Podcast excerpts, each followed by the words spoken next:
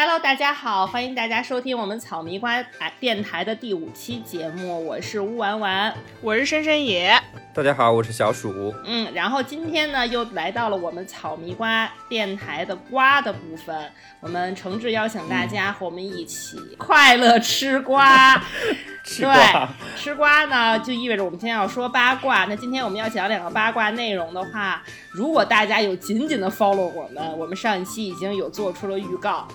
呃，主要来说就是两个大瓜，一个是关于这个 Taylor Swift Tay Tay 本人，其实是上一期节目关于他的一个纪录片的一个延伸，我们想深入的讨论一下这个国际巨星。然后第二个瓜呢，就是因为我们的呃一位主创深深野最近在社交媒体上看到了新一版这个《倚天屠龙记》即将开拍，精神受到了极大打击。所以深深的刺激到了，对，所以他就是强烈提出要我们从头到尾捋一下这个《倚天屠龙记》各个版本的改编。然后我们这个废话少说，进入我们今天的节目环节，说一下这个 Taylor Swift。然后关于她，我其实有一种困惑，就是其实这个女孩，你觉得说她身上其实没有任何缺点，就是长得又美，对吧？又有才华，又有创造力，又能写又能唱，宅心仁厚。我昨天看到美国那边出新闻，说他又给他的一个医生粉丝写了亲笔信，说这个代表全体人民感谢他。但是他身上就有一种气质，就是优等生会特别招其他这个同班同学讨厌，觉得他说的每一句话，他的每一个行为都是精心设计过，让人觉得是特别做作。对，哎，你要不要先给大家介绍一下这位超级国际巨星？先他自己本人呢是来自田纳西州的纳什维尔，就他是一个实打实的一个康吹，就庄里来的是吗？对。但是他他就是通过这些年的努力，然后把自己完全推到了整个国际潮流的顶尖。从最开始其实就是也唱一些很口水的 country music，但是他现在也完成完全变成了一代流行天后，变成了合成器 music。作品这些我就不说了，大家去 QQ 音乐都可以通过购买正版来听到。QQ 给你版权费，给你广告费了吗？你知道为什么他的所有专辑都要都要这个付钱买吗？就是他因为以前他。特极力的 battle 过 Apple Music，Apple Music 当时有一个服务可以那个免费听创作新人的音乐，就当时在这个 Instagram 上猛烈的吐槽，他认为这就是对于年轻创作人的剥削，说因为其实他们更需要这个版权收入来支持他们的这个创作活动，当时就把他所有音乐从 Apple Music 上撤下来了。嗯，现在又恢复了啊，大家现在又可以在 iTunes 上听了。反正就从这个事上你就看出来，他其实是一个非常。呃，愿意为这种就是弱势群体也好呀，或者是为一些所谓的这个光明伟大正义的事情发生的人，为很多这吃瓜群众诟病的，因为觉得他就是说，啊，追求这个光光伟正的形象，不断的这个谈男朋友，玩弄很多这个国民帅哥的感情，而且说还他挑朋友的时候也看脸，只跟长得漂亮的和红的人玩儿。啊，对粉丝特别好，所有的新闻都是什么给这个贫穷的粉丝买房子啊，什么去这个探访这个得癌症的小粉丝，就是三百六十度无死角。对，就会大家会觉得说，啊，她是真的是毫无缺点的小公主吗？还是说她这些其实都是演的？然后呢，她就被这个卡戴珊家的这个一位爷们儿疯狂的碰瓷。这件事是这件事是怎么回事呢？要从十年前说起。对，从十年前说起，就是这个 Kanye West 也算是美国这个呃西海岸，就是大家所说的侃爷。你们都买，你们没有买过也 follow 过阿迪达斯出的那款椰子鞋，那就是他出的。对，这个侃爷也算是说，不管是在这个流行音、流行说唱界，还是在时尚界，都非常有话语权的这么一个人物。这个 Kanye 呢？早年就在 Tay Tay 十几岁时候来着，十七岁，二零零九年哦，十七岁，十七岁的时候，他就是领了一个 MTV 的最佳音乐录影带的奖，然后他就是非常激动，打扮特别漂亮，然后上台领奖的时候呢，刚说了两句话，然后 Kanye West 一个虎窜龙跃，就不知道从哪儿窜上了台。就这个当年也确实是非常有名的名场面是啊，哪有就是撕逼撕到那个直播的。颁奖礼上，然后他就一把夺过了 Tay Tay 的话筒，说：“我认为你也 very good，但是我认为这个奖项 belongs to Beyonce。”然后 Beyonce 在台下一脸懵逼，跟我有啥事儿？Beyonce 就被 Q 到以后，就是说整个人就是由棕变紫，不知道作何反应。但是我觉得就是为什么为什么上一期节目乌婉婉也就是有提到过，就比如说像他觉得现在重新回到大家视野的 Taylor Swift 和 Beyonce 才应该真正算是 American Idol，或者说是世界级的这种 idol，就是因为 Beyonce 应该是受到了惊吓之后冷静了下来，然后想这件事该怎么处理，然后给了一个非常漂亮的危机公关的处理方案。同一个颁奖典礼上，他在后面又得了另外一个奖项的时候，他站上台去说：“我希望现在能够把 Taylor Swift 重新请到台上来，然后发表他获得这个奖项的感言，因为这是他第一次在这个奖项里面入围并且得奖，就还是展现了一个非常暖心的前辈的这么一种感觉和形象。而且呢，其实就是在在这件事情之后，因为引起轩然大波嘛，在后台，然后就有记者开始采访 Taylor，就说你有什么感觉？Taylor 说：“我确实被他这么一搞，我的那个兴奋的感觉确实没有了。但是他说我确实是 Kanye 的歌迷，而且我跟他没有任何的过节。而且那个他也告诉，后来他也告诉了一个记者，就是说 Kanye 在私底下还给他道了歉，他也接受了，就是说他很真诚。然后在随后的一些采访里面，他就不再讨论，拒绝谈论这一件事情。他希望不要把这个事情酿成一个大麻烦。然后就是因为这件事情，还有后续的这种媒体的关注度，就让 Taylor 一下变成了所谓的就是有报纸写，他是一位真正的友善的主流名人。哎，我觉得媒体给他冠上的这个 title 也是后来他招骂的一个导火索。对，这就是娱乐圈的一个标准，就是说你优秀的人呢，别把别人会觉得你是 bitchy，但像卡戴珊他们家这种呢。就是什么本事都没有，然后天天姐妹之间撕来撕去，大家反而会觉得他们真的很 real，他们说的话一定是真的，因为他们人生都真把真实的人生都奉献在大家眼前了，他们怎么可能撒谎呢？这就是大家的一种惯性思维。是，所以为什么我们在谈到 Tay Tay 的时候，反复要 Q 出卡戴珊的，这又要从四年前说起。就是二零一六年的时候，康妮也发表了他那首非常有名的《Famous》那首歌。为那首歌到底写的怎么样，我们就保留意见。但是那首歌的，但是那首歌的 MV 真的非常有名，就跟他的歌名一样，Famous。不是因为这首 MV 引起轩然大波，是因为它里面有两句歌词引起了轩然大波。这两句歌词是：哎。Taylor 和他本人 might still might have a sex, made that beach famous。然后当时就他这首歌出来以后，然后 Tay Tay 立刻就是说：“哎呀，没有，我就是我没有让他写这个，怎么能写这个呢？我而且说实在话。”这件事情发酵之前，其实是有舆论基础的。就他当时发表的那张专辑叫《Red》，就是他发表那张专辑的时候，呃，他刚好感情生活成为了他所有宣传的焦点。就大家就说，宇宙中所有的人都跟那个人约过会了。所以就说他从那个时候开始，又跟很多的模特，然后变成好朋友，然后在这个社交圈不断的在各大头版头条，就是占有很大的版面给大家看，招致了很多人对他。这种讨厌的程度，所以导致坑也发了这首歌，有这个歌词之后，然后大家就觉得好像有一种有人替他们说了一句脏话，让所有人很爽的感觉。好，吴婉婉接着讲当时是怎么回事。卡戴珊就是 Kim，就是就是这个侃爷的老婆，然后就愤而出击，甩出了一段这个视频。我其实就是要保护我的老公，不能让这个婊子坑害。就这个视频里面，就是是这个 KK 和她老公的一段这个对话，就气氛非常的 peace。大概就是侃爷就是说，我想以你为灵感写一首歌，把你写在我的歌词里，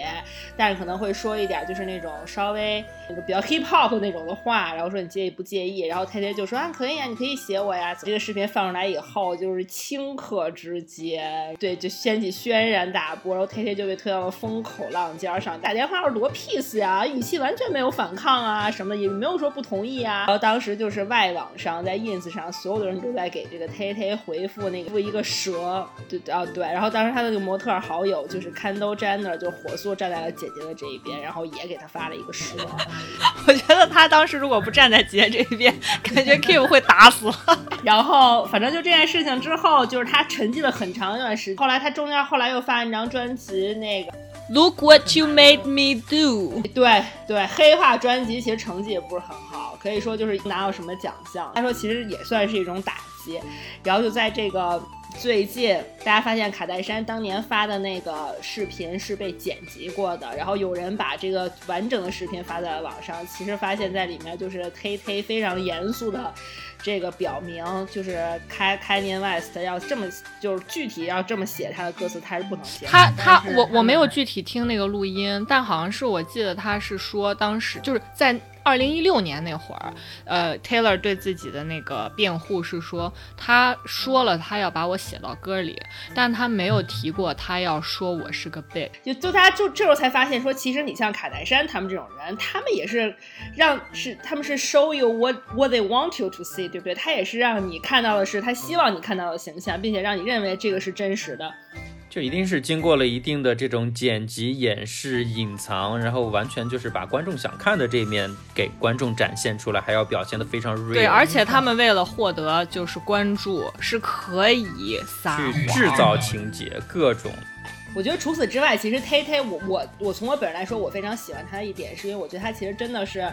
呃，利用他的影响力，给这个社会上的这些女孩子，和是做了一个非常正面的榜样，行为是有鼓励到女孩子站出来去。呃，跟不公正的事情做斗争的他，尤其是他在对女性还有 LGBT 群体的这个关注和支持方面，我觉得是获得了很大的声望。而且我觉得在此之前，舆论界说 Taylor nerd 就是个呆子，就是很笨、很蠢那种，我觉得完全不是。而且，而且，即便是在他就是当时受到饱受非议的时候，就是在做很多的努力，然后来鼓励女性能够在自己受到不公正待遇的时候能够站出来。就是有这么一件事情，就 Taylor 甚至还他这样的一个很有名的人也受到过性骚扰。就在二零一三年的时候，他自己在那张专辑就是 Red 的巡回演唱会的时候，有一个来自啊丹佛的一个电视台的一个 DJ 叫大卫穆勒，然后这个大卫穆勒呢在后台跟他合照的时候，就是他的手就放在 Taylor 的臀部，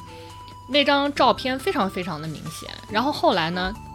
？Taylor 的这个公关团队就向这个大卫所在的丹佛电台 plan 了这件事情，然后那个丹佛电台呢就把这个大卫给解雇了。结果这个大卫呢，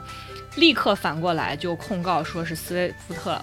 呃，诬陷自己，不是丢了洞丢了工作，而且狮子大开口要他赔偿经济损失，要了三百万美元。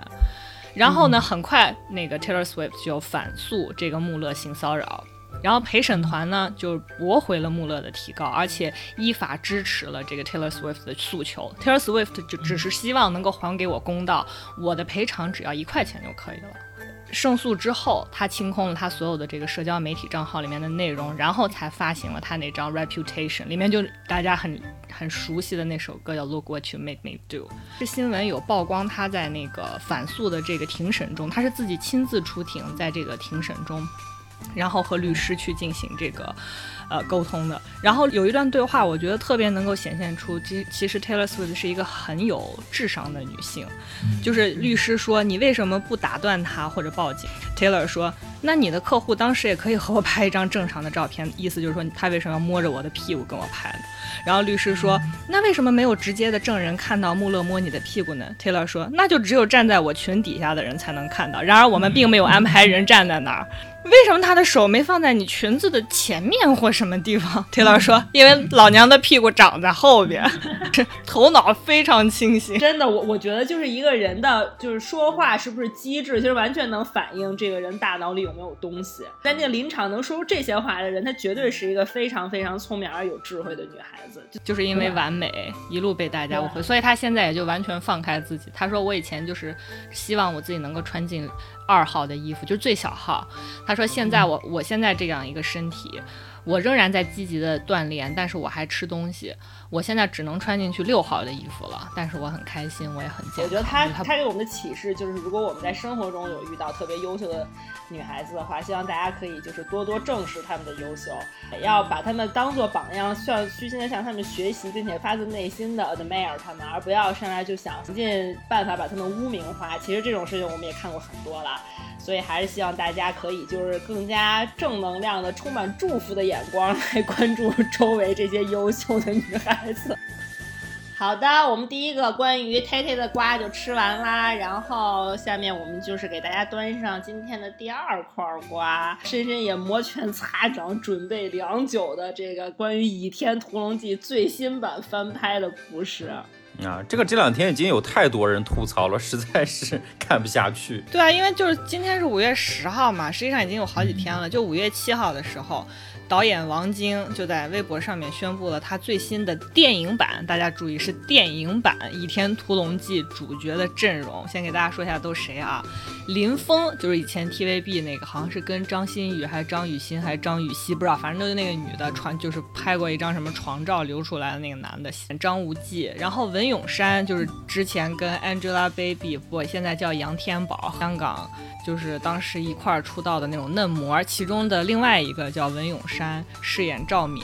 然后另外还有两个人物引起了我强烈的关注，一个是张翠山。是古天乐演的，另一个是张三丰，是甄子丹演的。这个电影的这个阵容真的是超级豪华呀！我天，都是天王天后级的人物啊！可是说实在的啊，就先不看造型，我觉得林峰现在应该还不到能撑起一部大制作电影男主角男一号的这个这个咖位吧。就关键是他现在这个年纪已经完全不适合你，至少在小说里是一个二十岁上下的，至少。No No No，他是从孩童时期开始，以前叫曾阿牛，后来叫张无忌，我太熟了，没办法。跟总之，他是一个很年轻的。先先说一下他们三个人的造型啊，首先呢就是。林峰、古天乐、甄子丹三个人全都是卷发，卷发为什么会引起注意呢？因为你们你们可以去微博上搜一下，他们三个人的卷发非常的规整，就他们那个卷儿的大小都是一样的，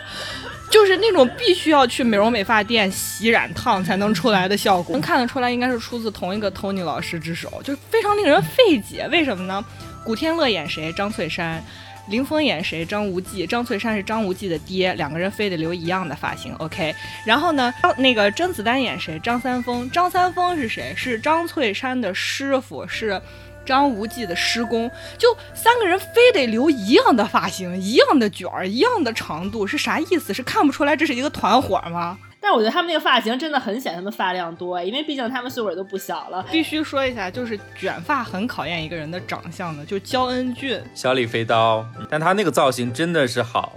然后现在是林峰，这三个往一块一放，你就是觉得啥意思呢？是江湖追杀你们的时候，生怕漏了谁，是不是？然后，然后林峰不是有一张那个正面的一个剧照嘛？然后那个剧照他不是穿了一身那种偏那种青色衣服，然后直挺挺的一站，两个脚一撇。然后下面有人说这他妈不就是一个钟嘛？就是一个咚咚撞的那个钟，所以就是说造型非常的迷惑，我觉得也很值得入选我们的人类迷惑行为大赏。就提到《倚天屠龙记》，大家最先想到的是九三年的武侠电影，叫《倚天屠龙记之魔教教主》。就赶巧了，哎，为什么赶巧了呢？就是都是出自王晶之手。那一版里面大家都很，大家一定基本上都看。连杰演张无忌，张敏演赵敏，黎姿演周芷若，邱淑贞演小昭。看看这个卡司。但是呢，就是我们现在已经看来说很好看的一部电影，在九十年代初那会儿是香港电影的黄金时代。这部电影票房惨淡，大家就可想而知当年的香港电影有多好看。这部电影都无法无法获得大家的认可。但是这也都不妨碍我们大家现在。这么喜欢这部电影，是因为人物形象太好了，好就无懈可击。所以王晶后来一直想拍续集，而且仍然想沿用这个卡斯阵容，说明他也是非常认可的。因为确对，因为确实他也知道，就是大众对他这个当年的这个下集没有拍出来，是真的非常意难忘的这种情节在的。对，但是呢，一方面没有人投资他，另一方面大家也看到香港电影就是转为颓势，一发不可收拾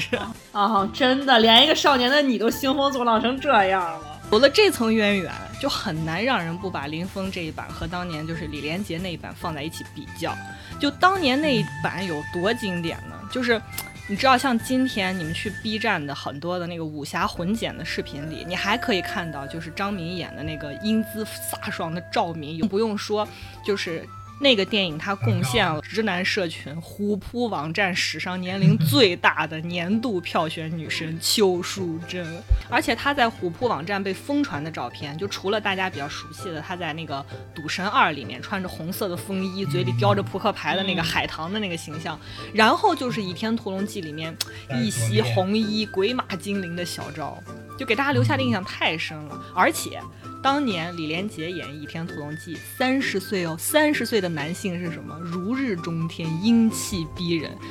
给大家报告一下，林峰今年 我看底下评论都说林峰应该直接演那个、那个、那个、那个张翠山。张翠山，他演张翠山真的非常适合，他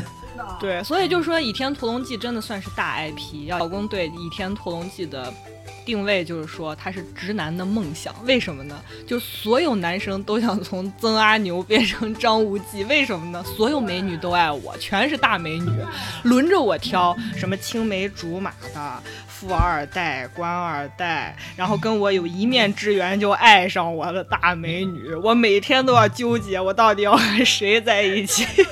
给大家就是稍微做一下前情提要，就在香港地区早期比较出名的是一九七八年香港邵氏就拍摄过的武侠电影，男主角呢就是后来，啊拍摄过《新不了情》啊《色情男女》啊《旺角黑夜》的导演尔冬升，那个时候他是个演员，所以他出演了张无忌。尔冬升演过张无忌，好吧。同一年呢，TVB 呢就拍了电视剧，这个电视剧呢是一个非常经典的版本，张无忌是郑少秋演的。汪明荃呢演的赵敏，赵雅芝演的周芷若，是不是信服力很高？而且里面扮演小昭的是陈玉莲，陈玉莲是谁呢？就是刘德华那一版《神雕侠侣》里面的小龙女，是刘德华对外宣称他的梦中情人，就真的是豪华卡司。到了一九八六年的时候，TVB 又翻拍了一版，这版也很经典，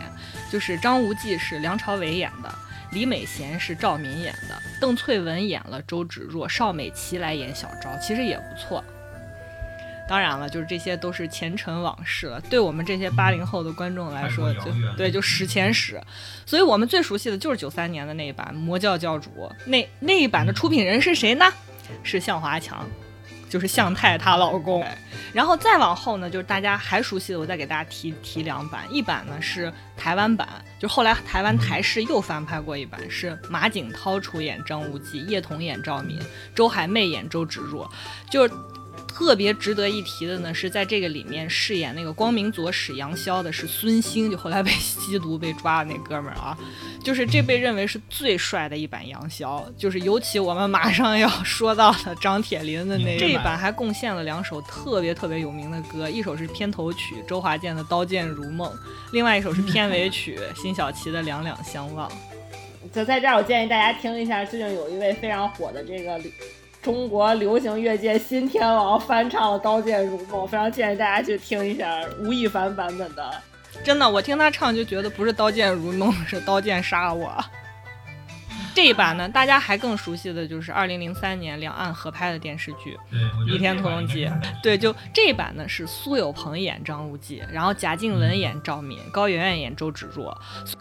而且高圆圆完全是因为这个剧被捧红，呃，贾静雯和高圆也因为这部剧成了好朋友，而且双双打入虎扑社群，常年霸占直男女神榜单前所以虎扑的粉丝跟这个《倚天屠龙记》的粉丝是高度重合的。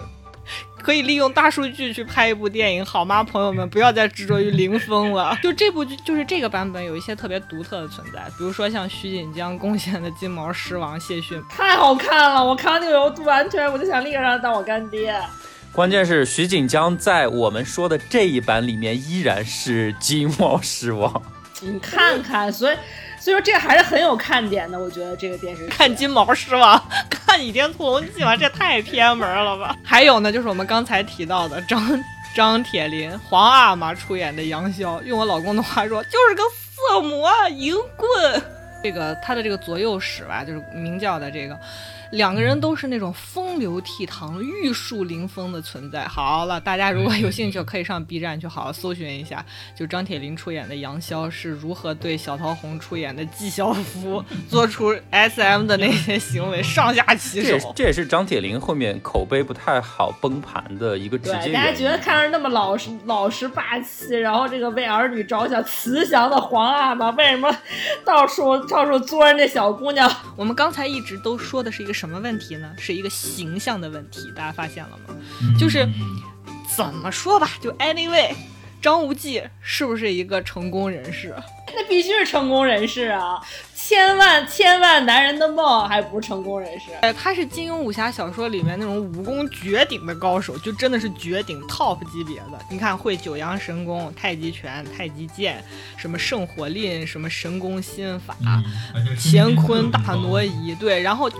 充斥小说从头到尾的倚天剑、屠龙刀，双双被他纳入麾麾下。那那里头的那些个兵法，什么秘籍、九阴真经啊、降龙十八掌，就大哥想练了就可以练一下，对吧？而且把他描写的是，他之所以优柔寡断，是因为他宅心仁厚。而且他还率领一个邪教的教众和武林群雄反抗蒙古政权。你看，突然间有伪光正了吧？所以就我非常非常不能理解的就是这个人物形象突然间给跑偏了。你们再到那个微博上去搜林峰的脸脸色，就是没有最黑，只有更黑，真是铁青的毒发身亡。带毒进组，然后在这儿给大家讲一个小八卦，就是